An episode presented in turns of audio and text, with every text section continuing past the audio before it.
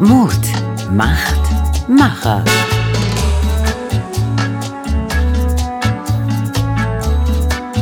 Der Podcast mitten aus dem Leben von Radio Aktuell mit Oliver Dunk. Mein Gast heute ist Tim Balzer. Er ist am Siebenschläfertag 1974 in Berlin-Kaulsdorf geboren worden. Der gelernte Steuerfachangestellte unterrichtete während seines späteren Studiums an der Rako-Schule Arbeitssuchende. Eines Tages übertrugen die damaligen Inhaber ihm und einem Geschäftspartner die Schulen. Ein Generationswechsel. Heute ist Tim Balzer Geschäftsführer der privaten Rako-Schulen. Staatlich anerkannt werden an ihr verschiedene Schulformen angeboten. Fachoberschule, Berufsoberschule, Fachschule, Berufsschule und Berufsfachschule. Als Schulleiter hat er intensiven Kontakt zu Schülern und Eltern. Herr Balzer, Kontakt zu Schülern und Eltern, da kann man nicht immer gewinnen. Die Kinder wollen das, die Eltern jenes. Wie, wie packen Sie diesen Spagat? Naja, zumal gibt ja nicht nur Eltern und Schüler, sondern gibt auch Mitarbeiter. Also ich habe drei Leitsätze in meinem Leben. Ja. Einmal, Schüler sind nicht mein Problem. Das zweite ist, Eltern muss man führen. Und 80 Prozent meiner Zeit investiere ich ins Personal. Und natürlich kümmere ich mich auch in, oder habe mich gekümmert um viele meiner Schüler und meiner Eltern. Aber habe ja den Schulleiter auch abgegeben zum Sommer diesen Jahres und bin nur noch mhm. Geschäftsführer, wie in der Anmoderation ja erwähnt.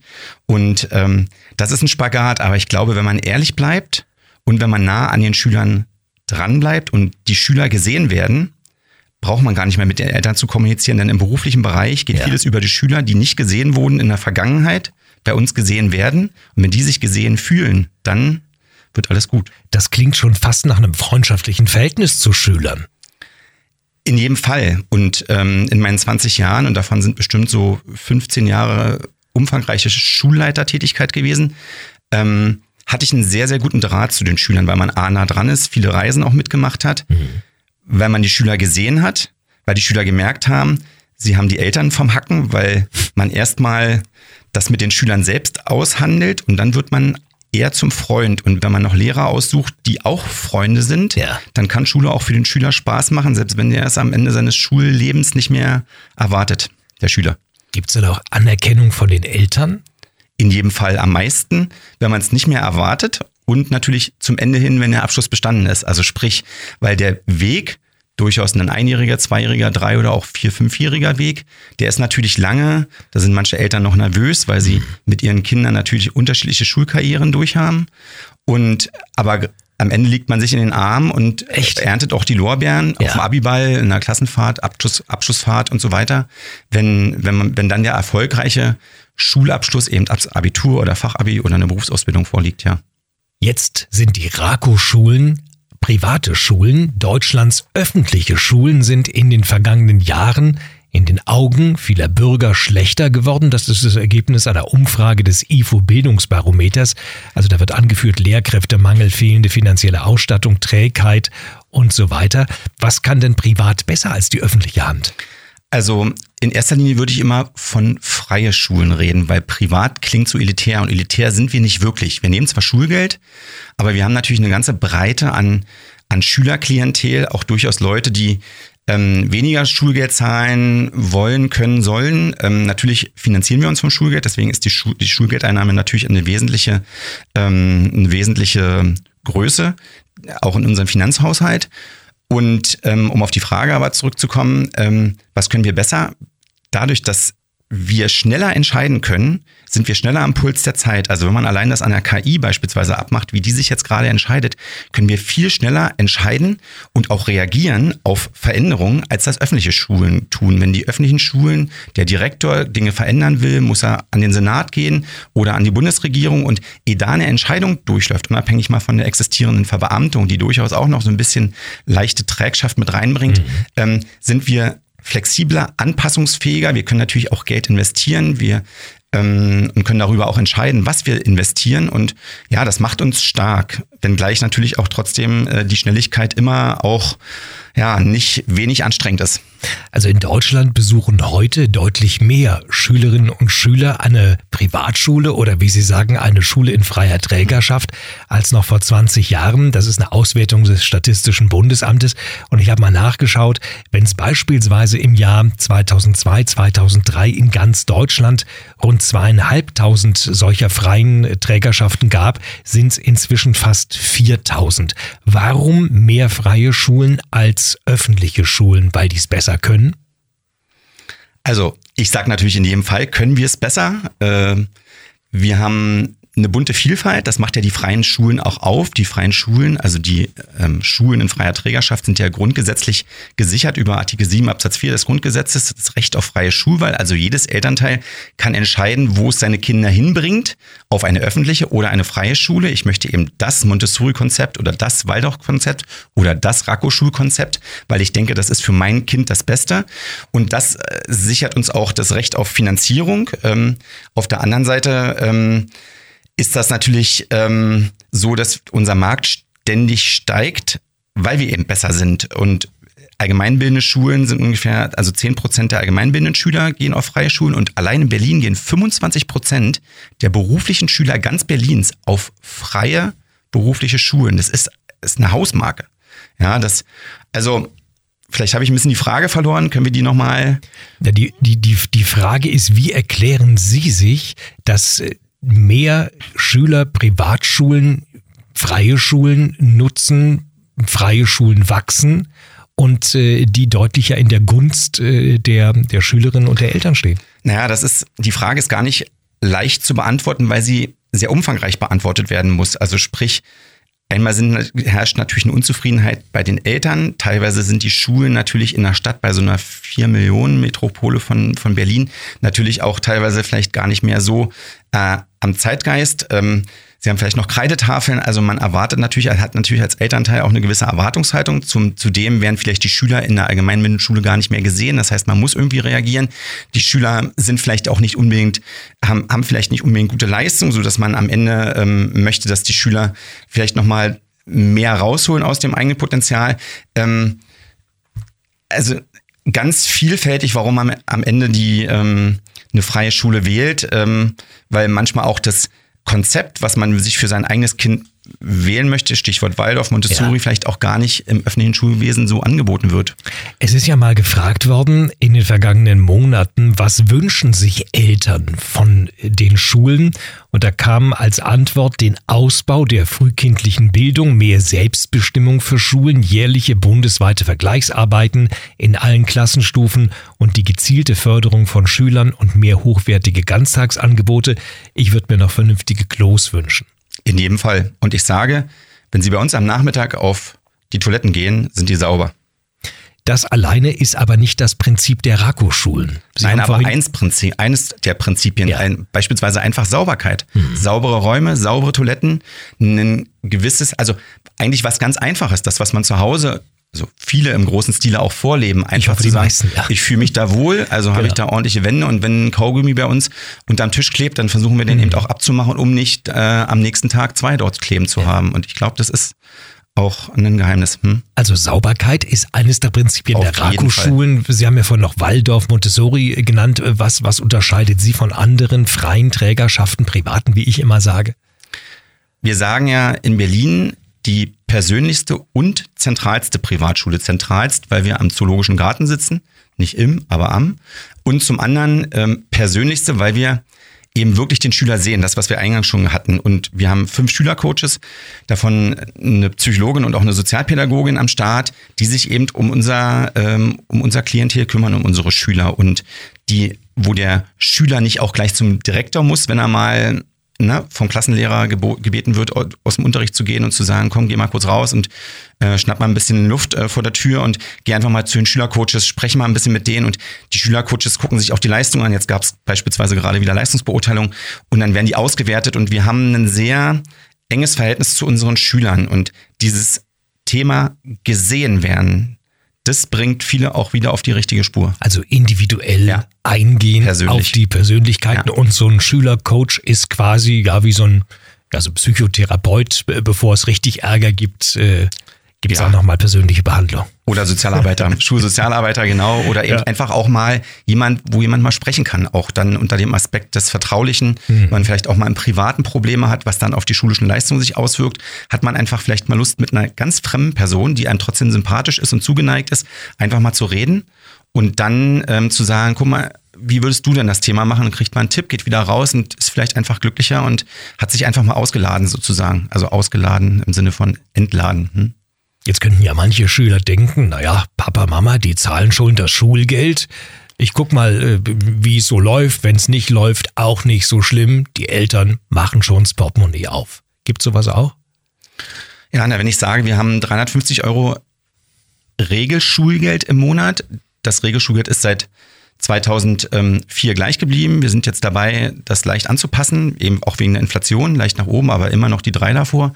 Ähm, ja, ich würde es nicht so ausdrücken. Also man muss für Bildung Geld in die Hand nehmen und am Ende ist es auch eine Investition in die Zukunft. Und es gibt eben auch Leute, die, wo Oma und Opa einspringen oder wo auch Eltern sich das eben wirklich auch teilen oder auch wenn es mal eine Schwächephase gibt, äh, manchmal kommen ja, sind ja auch persönliche Schicksalsschläge, wo vielleicht auch mal ein Elternteil stirbt, während das Kind bei uns ist. Da haben wir alle, haben wir einen sozialen Touch. Wir haben einen Förderverein, der im Zweifel auch unterstützt. Also ich würde das nicht aufs Geld reduzieren. Ja, wir finanzieren uns durchs, ähm, durchs Schulgeld auch allein deshalb, weil natürlich der Staat uns Privatschulen nicht auskömmlich so fördert und fordert, wie am Ende ähm, er seine eigenen öffentlichen Schulen ausstattet mit Geld. Und das ist natürlich immer ein Politikum und immer ein Knackpunkt, wo man sich immer wieder auch ärgert und ähm, was natürlich man, also das ist zum Beispiel ein Wunsch für die Zukunft, dass eigentlich auch freie Schulen genauso gut ausgestattet werden wie die öffentlichen Schulen, weil dann könnte man das Schulgeld auch senken. Jetzt beklagen in der Wirtschaft ja viele die Generation Z, also mehr Life Balance als Work. Wie, wie ist das bei Ihnen? Wie bringen Sie den Schülern den Leistungsgedanken bei? Es gibt ja viele, die sagen in verschiedenen Parteien, wir sollten in den Schulen gar nicht mehr bewerten mit Zensuren. Wir sollten einfach nur gucken, dass es denen gut geht, dass sie ein bisschen was lernen. Der Leistungsgedanke überfordert die Kinder. Das ist ein ganz großes Thema. Auch ein ganz großes Thema, ähm, wie ist Schule in Zukunft zu leisten? Also die Digitalisierung ist ein ganz großes Thema dabei und auch die sozialen Medien. Und ähm, ja, da ist man in ständiger Diskussion, wie man es ausrichtet. Ja, Stichwort ChatGTP. Ähm, das ist ähm, keine einfache Nummer. Also zu sagen, wie mache ich in Zukunft, ähm, wie bewerte ich Leistung? Also sowohl die schriftliche Leistung als auch den Vortrag, als auch die Präsentation, die mittlerweile von ChatGPT schon auch erstellt wird. Also während auch echte Bilder erstellt werden können äh, und ähm, während ähm, äh, ganze Präsentationen erstellt werden können von diesen Programmen, muss man sich in Schule sicherlich neu ausrichten. Aber ähm, Bildung wird natürlich seit 200 Jahren so gemacht, wie es gemacht wird derzeit. Und es gibt natürlich auch die Verfechter, die sagen, sie wollen, ähm, äh, also der, der, der Vier-Stunden-Aufsatz, der muss eben weiterhin geschrieben werden in Deutsch, um am Ende ähm, zum Deutsch-Abitur zu kommen. Mir ging es um was anderes. Also die Wirtschaft beklagt ja letztlich immer diesen Nicht-Leistungsgedanken nach dem Motto, keiner will mehr so richtig Gas geben, die jungen Leute wollen alle mehr live als Work. Wie führen Sie Menschen ans Arbeitsleben ran? Denn nach dem Abi kommt entweder der Einstieg in den Beruf Beruf oder die äh, Zeit als Student? Na gut, wir haben jetzt als freie Schule der beruflichen Bildung, also alles so ein bisschen ab nach zehn Jahren Schulpflicht, ähm, schon den Vorteil, dass wir erstmal mit jungen Erwachsenen arbeiten. Also wir müssen nicht dem Siebenklässler das erklären, der in der Vollpubertät ist, sondern eher schon jemand, der nach zehn Jahren Schule zu uns kommt und der auch eine gewisse Schulzeit auch hinter sich hat. Und unsere Schulformen sind meistens immer gepaart mit beruflichen Inhalten, sprich mit Praktikas. Und diese Praktikas lernen und lehren den Schülern natürlich schon einen gewissen Umgang mit der Wirtschaft. Zum anderen wollen die Leute natürlich Geld verdienen. Sie merken, okay, das Leben ist nicht umsonst. Es gibt gewisse Dinge zu finanzieren im Leben. Und ich glaube, also immer so, eigentlich kann man sagen, mit Zuckerbrot und Peitsche. Ne? Also das sind natürlich trotzdem Leistungsbewertungen, die da anstehen, die ähm, die Schüler in den Händen halten, dann am Ende sehen nach, das ist nicht schön, dann andere, die besser sind, andere, die schlechter sind. Dann ähm, ist trotzdem das Umfeld einer, einer Schule in freier Trägerschaft ein gewiss, wie soll ich sagen, angenehmes, sodass die Lernatmosphäre schon eine schöne ist und eben immer mit guten Lehrern, sehr guten Pädagogen versuchen wir äh, das meiste und das Beste aus den Schülern rauszuholen, auch wenn wir nicht zu 100 Prozent alle erreichen. Ja, im beruflichen Bildungsbereich hast du auch Abbrüche, hast du auch Schülerinnen und Schüler, die sagen, okay, nee, ich habe es mir anders vorgestellt, ich will doch einen anderen Weg einschlagen. Aber ja, Zuckerbrot und Peitsche ist, glaube ich, das richtige Stichwort. Dass Sie das heute noch sagen, Zuckerbrot und Peitsche, klingt so wie 50er Jahre, Heinz-Rühmann-Filme. Naja, so ganz ist es nicht gemeint, aber ich glaube, Sie wissen, wie ich das meine. Ähm, wie waren Sie selbst als Schüler? Ja, ich war eben kein einfacher Schüler ja. und ähm, ich hatte das, ähm, ich hatte es durchaus schwierig. Also ähm, bin mit einem Punkt ähm, durchs Abitur geflogen, ähm, weil mir der Lehrer in der mündlichen Prüfung diesen einen Punkt nicht gegeben hat hm. und musste dann sozusagen eine Ehrenrunde drehen am Abitur. Und ich glaube, das ist der Schlüssel auch zu meinem Erfolg, dass ich immer den Schüler, der auch schulmüde war oder schulmüde ist, der keine ähm, keine Motivation, keine Lust hat, der, der selbst schwächelt, der auch vielleicht bei uns durchfällt, den kann ich gut abholen und kann sagen, Junge, ähm, schau mal, ich bin heute Schulleiter und du kannst Schulleiter werden, obwohl du vielleicht durchs Abitur geflogen bist. Denn ich sag mal, es muss ja nicht der 1,0er Schulleiter werden, der am Ende dann von allen erwartet, dass sie mit der 1,0 von der, von der Matte laufen. So, ich glaube, also das ist, glaube ich, das ähm, auch mein, mein Erfolgsgeheimnis gewesen, dass ich am Ende den, der vor mir sitzt, immer gut verstehe. Und nach dem Prinzip, auch nach dem Prinzip, wie ich meine mhm. Lehrer ähm, erleben musste an mir selbst, habe ich natürlich auch immer meine Lehrer, die bei uns arbeiten dürfen, ähm, auch ein Stück weit ausgewählt. Sehen Sie, ich habe kein Abitur und aus mir konnte eben nur so ein Radiomoderator werden. Aber ein sehr erfolgreicher, das, wenn ich das, das naja, an die, äh, die, die einen sagen ja. so, die anderen sagen so. Sie haben drei Kinder, da ja. sind Sie erfolgreicher als ich, ich habe nur eins. Sie haben drei Kinder. Ist man da eigentlich als Direktor einer Schule besonders streng? Ähm, nee, das würde ich nicht sagen, sondern ähm, genau das, was ich beruflich gemacht habe, das hat mich dazu veranlasst, beim Blick auf die Bildungskarriere meiner Kinder immer irgendwie entspannt zu sein, weil meine Kinder, die ich hochgradig liebe, sind aber, haben es in der Schule eben auch nicht leicht bisher gehabt oder haben es leicht. Mein mittlerer, glaube ich, ist da der, äh, der Leuchtturm von uns allen. Aber insgesamt muss man eben sagen, ähm, es ist so, dass ich immer gesagt habe, naja, das, was wir in der Schule anbieten, sagt mir, ähm, wir schaffen das am Ende hin irgendwie. Mhm. Nicht nur, weil wir es in der Schule anbieten, sondern weil die alternativen Bildungswege, gerade diese beruflichen Schulformen, so viele Möglichkeiten bieten, dass auch meine Kinder alle Chancen haben, zu jedem Schulabschluss zu kommen, ja. selbst wenn sie es nicht schaffen. So ein Elternabend bei ihren Kindern. Ich kann mir vorstellen, für die Lehrer an der Schule, da ist das wahrscheinlich ein Albtraum, da kommt der Klugscheißer Balzer und weiß als Schuldirektor vielleicht alles besser. Ist das anstrengend? Nee, es ist nicht anstrengend. Also mittlerweile bin ich in der Phase, dass ich zu diesen Elternabenden gar nicht mehr hingehe, sondern ah, ja, geht meine okay. Frau hin. Ja. In den ersten Jahren, als ich noch jung und wild war, jetzt bin ich ja nur noch und, ähm, ist das so, dass ähm, ich sicherlich mich in so einen Elternabend reingesetzt habe und versucht habe, die Welt zu verbessern. Also gerade als ich dann vor circa 13, 14 Jahren mit der Grundschullehrerin meines Erstgeborenen über Jül und Saft gesprochen habe, also jahrgangsübergreifendes Lernen und Schulanfangsphase, was Berlin ja damals eingeführt mhm. hat. Im Übrigen haben sie es heute, haben sie es jetzt mittlerweile schon fast auch wieder abgeschafft zu großen Teilen. Ähm, da habe ich bis aufs Messer diskutiert mit der, mit der Direktorin vor versammelter Mannschaft, Elternmannschaft und aber viele Eltern haben mich nach sechs Jahren, nachdem unsere Kinder dann die Grundschule verlassen haben, dann angesprochen und haben gesagt, Herr Balzer, wir wissen, was Sie damals meinten.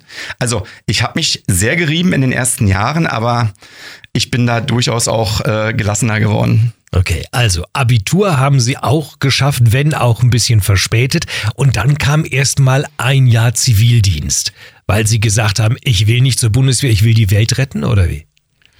Ja, ich habe da eher einen schlanken Fuß gemacht. Also ich habe hab den Fahrdienst am Bodensee beim internationalen, internationalen Bund gemacht. Ähm, das ähm, hat mich sicherlich gestärkt im, ja, im Erfahrungssammeln meiner, meiner Fahrkünste, weil das war außerhalb von Berlin und ich musste immer nach Berlin reinfahren. Aber trotzdem war es ein sozialer Dienst, wo man Behinderte abholen musste. Ähm, ich war also rein Fahrdienst, aber für soziale Dienste ja. und auch im Bildungswesen schon verankert. Also das hat mich ja, ähm, schon geprägt. Ähm, habe da, glaube ich, auch einen guten Job gemacht, aber. Da, ja. war, da war ja an Schule und Schuldirektor gar nicht zu denken, Überhaupt nicht. weil Sie haben dann erstmal Steuerfachangestellter ja. gelernt. Ich kann mir vorstellen, das hat einen großen Vorteil. Sie machen heute Ihre ganzen Steuererklärungen alle selber, oder?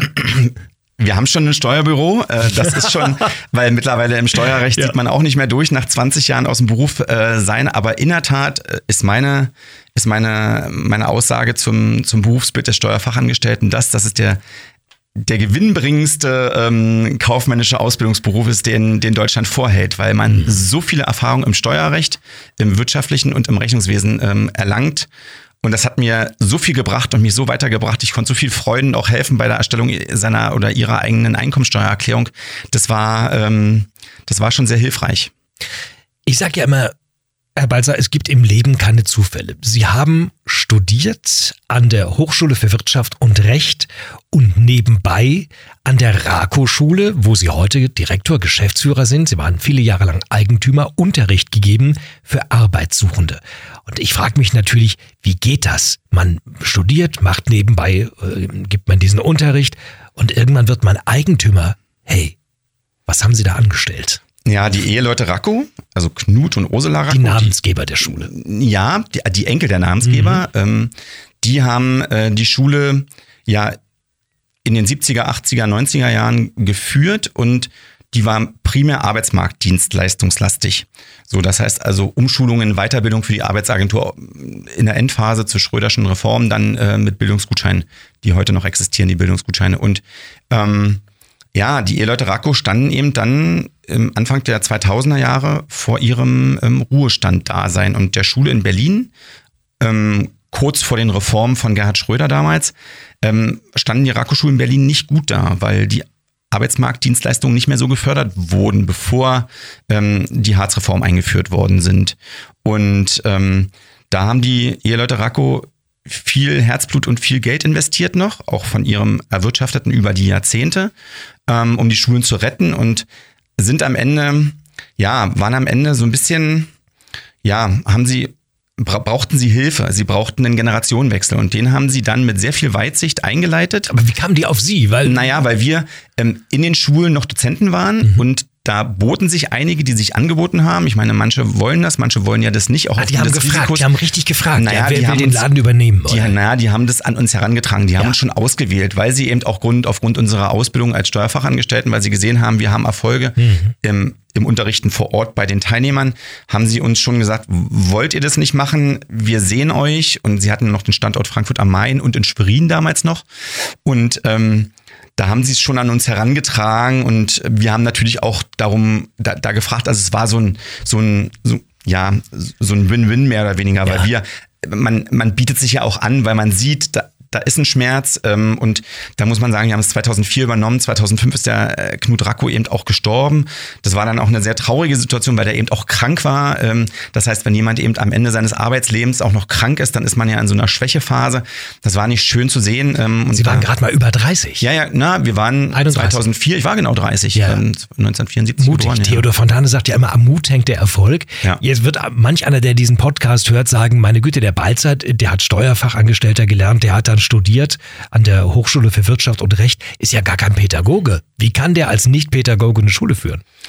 Bei der Senatsverwaltung für Bildung gibt es den Grundsatz, ähm, wer eine Schule leiten kann, kann Schulleiter werden. Mhm. Ähm, also selbst ich könnte das. Ja, ähm, weil es geht ja bei gerade bei dem Thema muss ein Pädagoge sozusagen die Schule leiten, geht's, da, da, darum geht es gar nicht in dem Moment, sondern es geht ja bei dem, bei der Tatsache, dass jemand Schulleiter, äh, jemand ähm, ein zweites Staatsexamen beispielsweise hat, das ist entscheidend bei Abnahme von Prüfungsleistungen, bei Vergeben von hoheitlichen Dingen, also wie die Zeugnisausgabe. Also die Prüfungsvorsitzende beispielsweise bei uns ist die Nicola Winterhoff und die ähm, nimmt ist die Prüfung Pädagogin, ab, klar. ist die Pädagogin und die ja. ist im Zweifel halt auch die Beraterin ja. des Schulleiters. Deswegen muss der Schulleiter mhm. nicht unbedingt sein, weil der Schulleiter hat ja noch viele andere vielfältige Funktionen, wie betriebswirtschaftliche ähm, Dinge, ähm, Einstellung von Personal. Ne? Stichwort anfänglich ja. sagte ich, 80 Prozent meiner Zeit investiere ich ins Personal.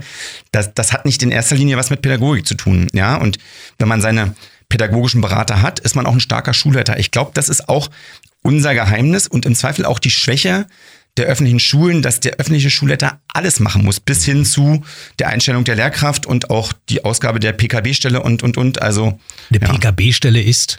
Das ist diese Stelle, die ähm, Vertretung macht, im, ähm, also die auf Vertretung setzt, die, ähm, ja. Die pädagogische Stelle. Genau, genau. Ähm, ja, genau. Ja.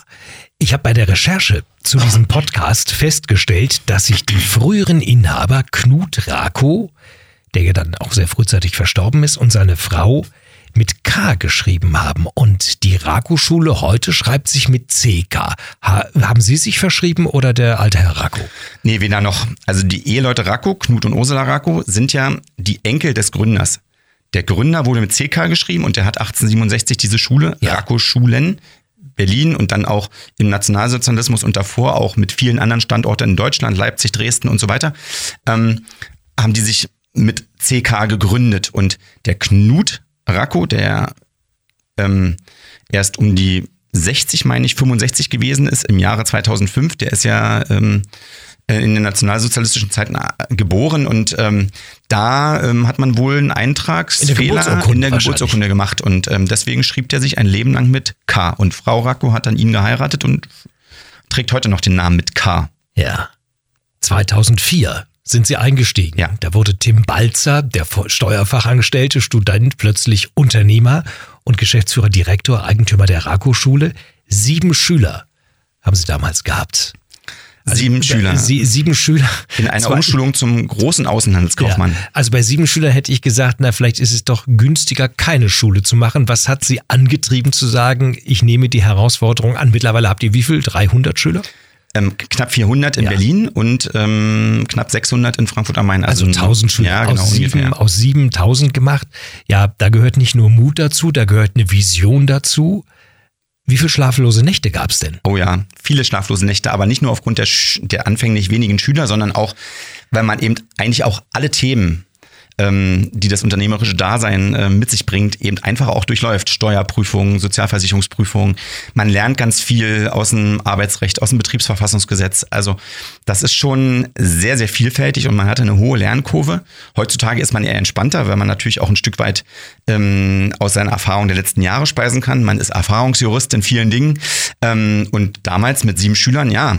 Also wir hatten die, die fünf Schulräume in der Lietzenburger Straße und auf einmal stand Börlitz vor der Tür und hat uns ähm, gefragt, ob wir vier Klassenräume vermieten können, weil die eine Ausschreibung gewonnen haben. Und so sind wir eigentlich in unser erstes Jahr gestartet, dass in dem einen Raum diese sieben großen Außenhandelskaufleute waren, die ja aus der alten Rako-Schule überführt worden sind, wo wir natürlich den Anspruch hatten, die auch zum Ziel zu führen, haben gleichzeitig ein neues Bildungskonzept geschrieben, um neue Schüler anzuwerben, haben 2005 mit der heutigen Ersatzschule gestartet, mit einer Fachoberschule, einer zweijährigen, mit zwölf Schülern. Und naja, und dann wächst man so. Ja, Dann tolle- wächst man im, Geschichte. im dritten Jahr hat man, dann startet man, also dann wächst der erste Jahrgang ins zweite Jahr, dann akquiriert man einen neuen nach, dann kommen auf einmal ein zweiter und ein dritten, dritter Lehrer dazu. Also heute zählt die Rako-Schule ähm, insgesamt 60 ähm, Mitarbeiter in Berlin und 80 in Frankfurt am Main. Also wir haben in der Tat, ich glaube damals 2004 mit einem Festangestellten und mit drei, vier Freiberuflern, die auch dann äh, Bar, das Bargeld haben wollten, äh, ihrer Unterrichtsleistung sozusagen, also ihr Honorar, das wollten die Bar haben, weil die natürlich noch skeptisch waren, ob wir da Den Monat seriös sind. überleben. Ja, Genau, ja. Und also wir haben da wirklich von der Hand in den Mund gelebt. Wir haben jeder von uns 12.500 Euro GmbH-Einlage eingezahlt und haben eben von diesen 25.000 gestartet und haben dann gewirtschaftet, haben am Ende am Anfang uns 600 Euro monatlich ausgezahlt, konnten also nicht, also ich habe von meiner Frau gelebt in dem Falle, ja, und wie- 2003 ist mein erster Sohn geboren. Also das war schon eine spannende Phase in der Tat, ähm, eben wirklich eine reine Unternehmerschaft. Gab es mal einen Punkt, wo Sie gedacht haben, pff, vielleicht schaffen wir es doch nicht? Nee. Das ist gut. Ja, also Ja. Was, was, was hat sie denn getragen? Also ich meine, da gehört ja viel Machergehen dazu. Aber äh, was, was war das, wo Sie gesagt haben, am Ende, wir haben sieben, später haben wir zwölf Schüler, wir packen's. eigentlich immer ein Stück weit auch das Wachstum. Ja, und irgendwann ist ein Wachstum natürlich auch äh, stößt an seine Grenzen, auch manchmal auch an, an kapazitären Grenzen wie Ra Ra Räumlichkeiten und so weiter. Ähm, und dann muss man nur zusehen, dass man natürlich das Niveau hält und guckt, dass man dann optimiert. Aber am Anfang haben wir immer mehr Schüler dazu bekommen. Wir hatten immer ein gutes Feedback. Wir konnten uns natürlich gerade, wenn man eher klein ist, natürlich eher sehr, sehr intensiv um die Schüler kümmern. Ich meine, zwölf Schüler werden so gesehen wie noch nie. Ja, auf einmal sind es 40, dann sind es wieder 50, dann sind es 100, dann sind es 160. Also auch bei 160 sieht man jeden Schüler noch, ja, und kennt die alle persönlich. Also das, ja, man, man stolpert auch von einer Dinge in, von, von einer Sache in die nächste. Man ist vielleicht auch manchmal ein bisschen naiv, aber man hat vielleicht auch an entscheidenden, an entscheidenden Stellen auch die richtigen Förderer, ja, die, die an einen glauben. Naja, und so ähm, hat's funktioniert. Und Ich kann mir vorstellen, Ihr Geschäft funktioniert vor allen Dingen über Mundpropaganda. Ja, über Mundpropaganda auf jeden Fall. Durch eine gute Werbung, durch ein gutes Social Media. Das hat sich natürlich über die Jahre auch entwickelt oder weiterentwickelt oder auch umgewandelt. Aber Schule ist schon, hat, hat schon, hat schon einen hohen Weiterempfehlungscharakter. Ja, auf jeden Fall. Die Eltern sind zufrieden. Mittlerweile kommen auch die Geschwister der Kinder ähm, zu uns, die bei uns waren, wo ja. sie gesagt haben, also wo auch schon vielleicht der, der Erstklässler des heutigen Fachoberschülers zu uns kommt und sagt, ich will aber in zehn Jahren dann auch auf die Schule gehen. ähm, das ist ähm, sehr schön zu sehen. Werden bei Ihnen Lehrer und wird der Direktor Balzer geduzt von den Schülern oder wie nein. läuft das? Nein, nein. Also wir sind da bei Sie, bei Sie mit dem Vornamen dann aber wir im Kollegium, wir duzen uns schon, aber ja. die Schüler, die werden schon auch ähm, förmlich angeredet. Also mal den einen oder anderen Lehrer, das hängt vielleicht auch manchmal ein bisschen vom Fach oder auch von der von der Dauer äh, der Schulzeit ab. Wenn du jetzt im dritten Ausbildungsjahr bist und dann ein sehr gutes Verhältnis zu den Schülern aufbaust, vielleicht auch der Klassenlehrer, dann duzen die sich schon mal, aber eher in der Regel wird der Lehrer nicht geduzt. Ja. Also nicht, dass ich wüsste. Die Schule hat sich weiterentwickelt, wurde ausgebaut. In Frankfurt habt ihr sogar ein Schulgebäude gebaut. Also es äh, gekauft. ging gekauft, mhm. genau. Und äh, so gesehen mit, mit, mit Geld äh, gebaut. Na, umgebaut. Wie, umgebaut, ja, ja, genau. genau. Mhm. Und ähm, jetzt haben Sie gesagt, 2023, ich habe das fast 20 Jahre gemacht. Ich äh, war Geschäftsführer und Gesellschafter an den Schulen in Frankfurt und äh, Berlin und ich will nicht mehr. So, und jetzt ist der Mann, der Balzer, 50, noch lange hin bis zur Rente. 49. Ja, fast 50 im 50. Lebensjahr. Ja, ja, warum, warum haben Sie gesagt, jetzt reicht's, ich verkaufe? Naja, Unternehmerschaft ist halt auch selbst und ständig. Und ähm, wenn man immer mehr wächst, hat man Wachstumsverantwortung und man hat Mitarbeiter, die alle ihren Kühlschrank füllen und ihren Lebensunterhalt ähm, mit der Arbeit bei uns bestreiten. Ähm, und man hat insbesondere ja nicht nur gegenüber Schülern Verantwortung, sondern eben, wie gesagt, auch gegenüber diesen 160 Mitarbeitern. Und die ziehen Personalkosten nach sich. Und Personalkosten im schulischen Bereich sind hohe Kosten. Also, um da mal eine Zahl zu nennen, wir haben 11 Millionen Umsatz und 7 Millionen Personalkosten in diesem Jahr.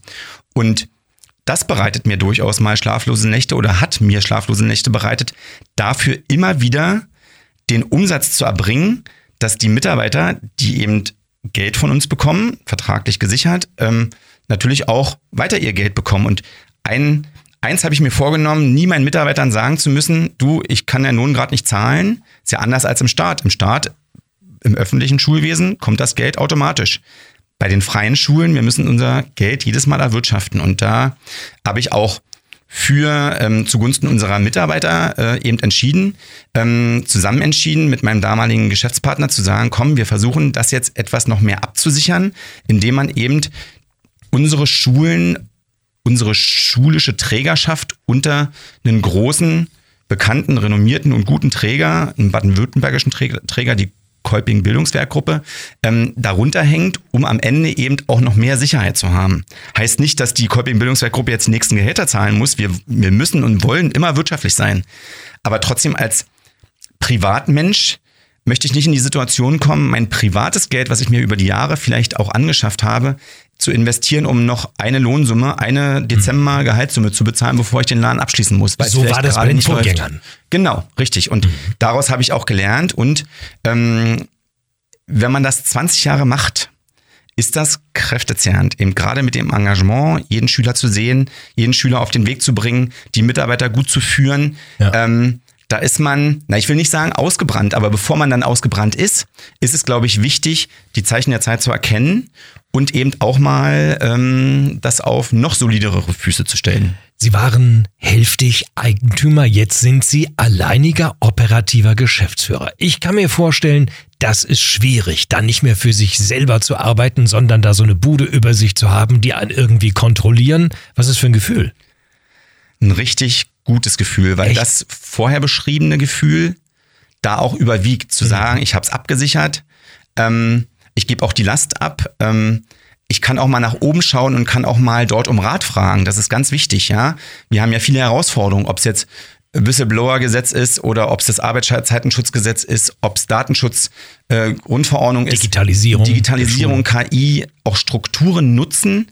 Man als wir sind ja schon als Rako-Schulen schon eher im Bildungswesen ein kleiner Krauter gewesen. Ja. Und wenn man aber dann die Kompetenz und das Know-how von viel, von einem Bildungsverbund nutzt, dann hat man eben auch wieder Synergien. Und ähm, und da muss ich sagen, kann ich mich gut unterordnen, zumal bei der KBW-Gruppe. Ähm, die haben einen äh, Grundsatz, dass sie die Schulen schon auch ein, als eigenständige Marke belassen wollen und damit eben auch wenig in das Vor-Ort-Prinzip und in das Inhaber, ehemals Inhaber geführte reinquatschen. Ähm, ja. reinquatschen. Und mhm. da, das ist sehr befreiend ähm, und die Integration in die KBW-Gruppe gelingt wunderbar. Ich habe das ist also diese Kolping-Stiftung. Genau, Kolping-Stiftung, ja. genau, mit Dr. Klaus Vogt und Dr. Markus mhm. Streikhofler und die sind, ähm, also wir hatten jetzt gerade eine Bundesverbandstagung wieder und wir haben uns ähm, in, in Kolping-Gruppe getroffen. Da waren 24 Mitarbeiter der also Vertreter von den anderen Kolping-Schulen. Und es war richtig schön zu sehen, wie man da auch sich austauscht. Um, also gerade auch dieser Austausch ist ganz, ganz viel wert. Und es gibt nochmal die nächste Stufe. Jetzt sind Sie seit 2012 Vizepräsident des Verbands Deutscher Privatschulverbände. Äh, kriegen Sie da, wenn Sie sich treffen, so einen, Klaps auf die Schulter? Mensch, Balzer, gut gemacht? Nee, viele, also bei diesen, bei diesen Treffen, also bei diesem Bundesverband, ist es ja immer so, dass da ganz viele Inhaber da sind und mhm. die fragen natürlich, warum hast du das jetzt gemacht? Das macht man noch nicht, das ist doch dein Baby und so weiter.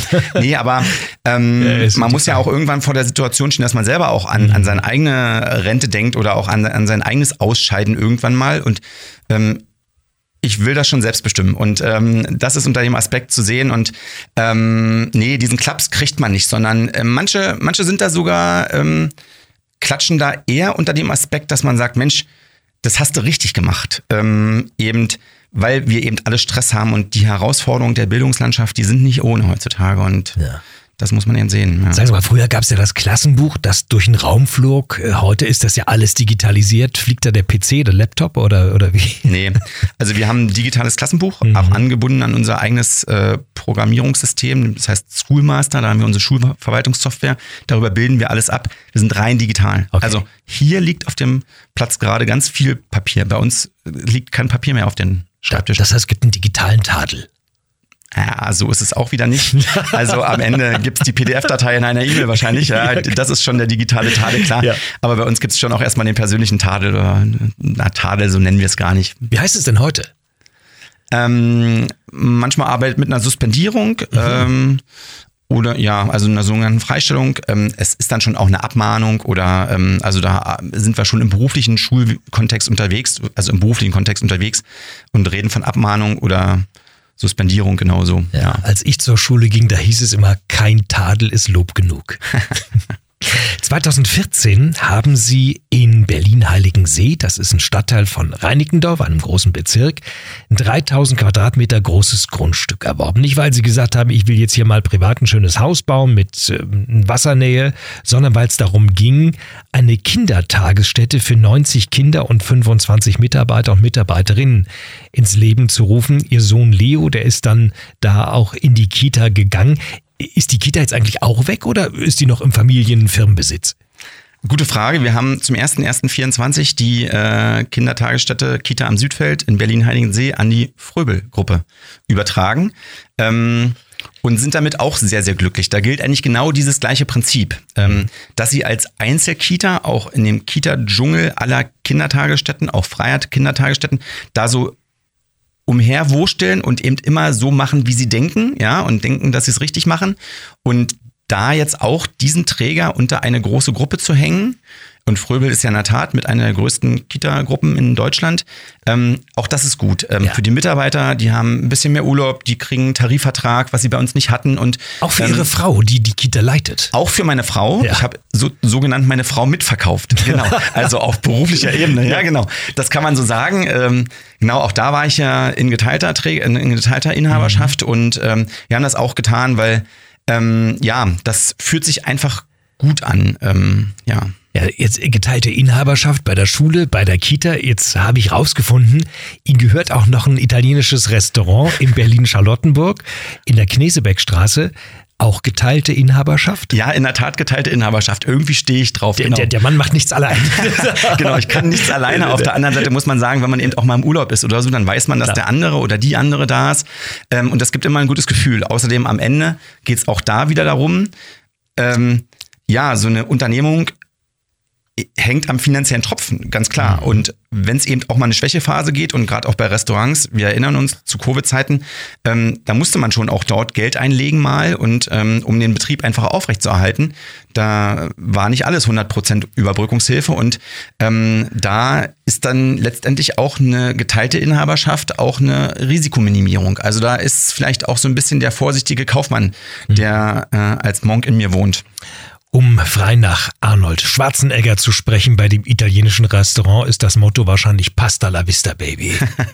Genau. Sie, Sie, Sie verreisen gerne. Äh, Mallorca, Rügen, hat mir Ihre Frau erzählt. Manchmal geht's auch nach Dubai, Ägypten und Südafrika. Ich frage mich ja, es klingt alles so schön. Der Mann hat doch gar keine Zeit zum Verreisen. Überall seine Finger mit drin.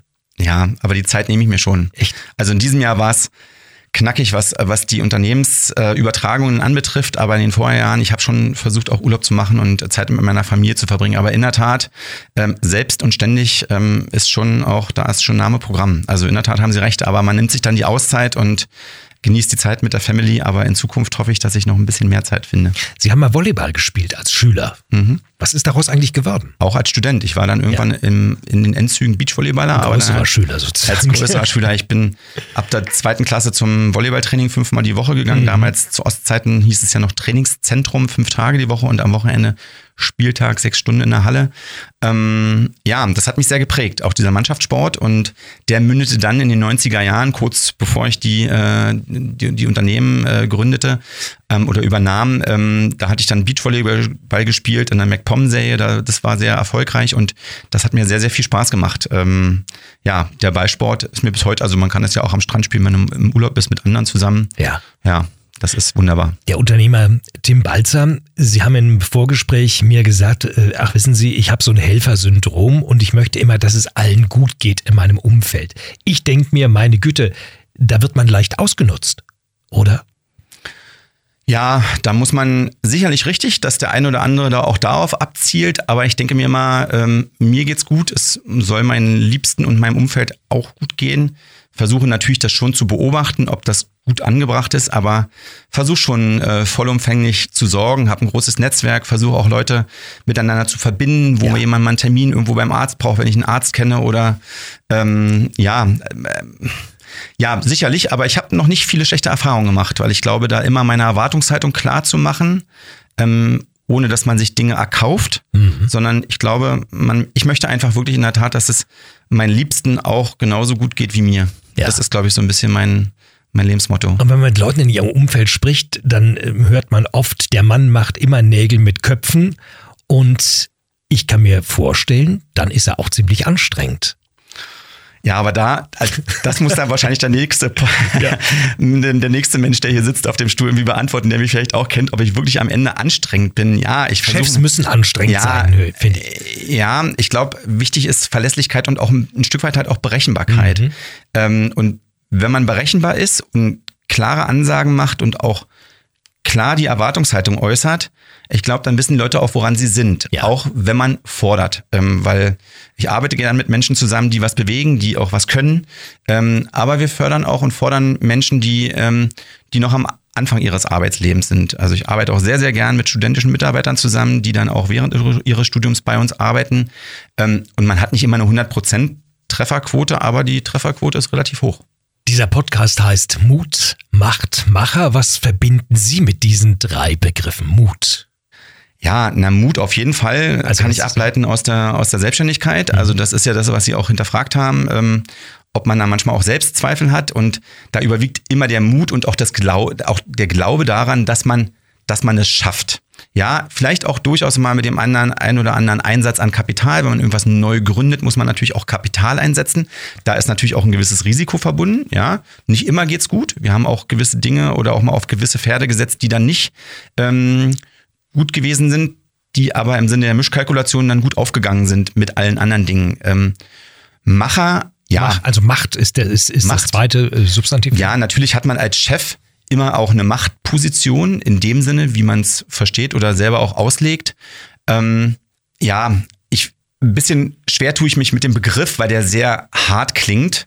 Aber am Ende ist natürlich der Geschäftsführer, der Inhaber auch eher in einer Machtposition entscheiden Ja. zu können. Ne? Wenn man alle drei Substantive nimmt äh, und den Satz insgesamt hört, Mut macht Macher, ja, da geht's ja ums Machen. Ja. Ja, das, Genau. das wäre die andere Interpretation. Richtig, das ist völlig richtig, ja. Also auch machen. Also das geht ja dann in die gleiche Richtung wie Mut, ne? Äh, Das ist, dass man macht und dass man anpackt und äh, also ja, ich kann schlecht ruhen äh, und dann macht man eben, ja, das Genau. ist richtig und Es, es gibt eine schöne Abkürzung auch für machen, tun. ja, Und wussten Sie, dass tun eine Abkürzung ist?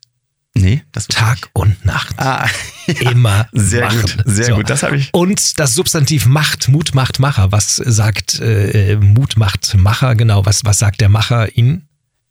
Der Macher sagt, ähm, halte irgendwann auch mal inne. Ne? Das ist einfacher, einfacher gesagt als getan, aber ja, es macht eben auch Spaß zu machen. Das ist eben, ähm, ähm, das hat was, wenn man Ergebnisse sieht, ähm, eben wie mit der Kita, dass man die dann irgendwann baut, dass da was existiert, dass man Arbeitsplätze geschaffen hat, dass die Kinder dann glücklich sind. Man machen es eben auch verwirklichen, ja. Ich habe beispielsweise an der Kita dann selber selber eigenständig so eine große Edelstahlrutsche privat selber noch gespendet bei dem Ding, was wir da hingestellt haben. Und ich hatte einfach Lust, das zu machen, weil ich einfach ein Markenzeichen wollte, nicht nur die Kita als solche, sondern eben diese Rutsche, wo sie dann in Folge immer dran vorbei, ach, ist es die Kita mit der Rutsche außen dran. Und das ist eben auch sowas wie machen und das, das macht Spaß. Also das ist, Sind Sie denn wenigstens selber mal gerutscht? ja, auf jeden Fall, klar. Und glücklicherweise nicht im Brandfall, sondern also wirklich äh, bei Sommerfesten und so weiter. Ja. Und das ist lustig. Vor allen Dingen ist es auch witzig, weil es so ein Balkon ist, wo die Kinder immer wieder hochlaufen müssen. Und was meinen Sie, wie Sie diese Kinder müde machen können? Auch wieder machen, ne? Ja. ähm, dass die Kinder immer wieder im Kreis laufen, es gar nicht merken, dass sie dadurch sich müde laufen und irgendwann Ja. ist dann Mittagsruhe. Ja, und später im Berufsleben nennt man das dann Hamsterrad. Tim Balzer in Mut macht Macher. Danke, dass Sie da waren und ich drücke ganz fest die Daumen für die kommenden Jahre, nicht mehr als Eigentümer, aber als Geschäftsführer der Danke, danke, dass ich da sein durfte und auch Ihnen viel Erfolg. Mut macht Macher.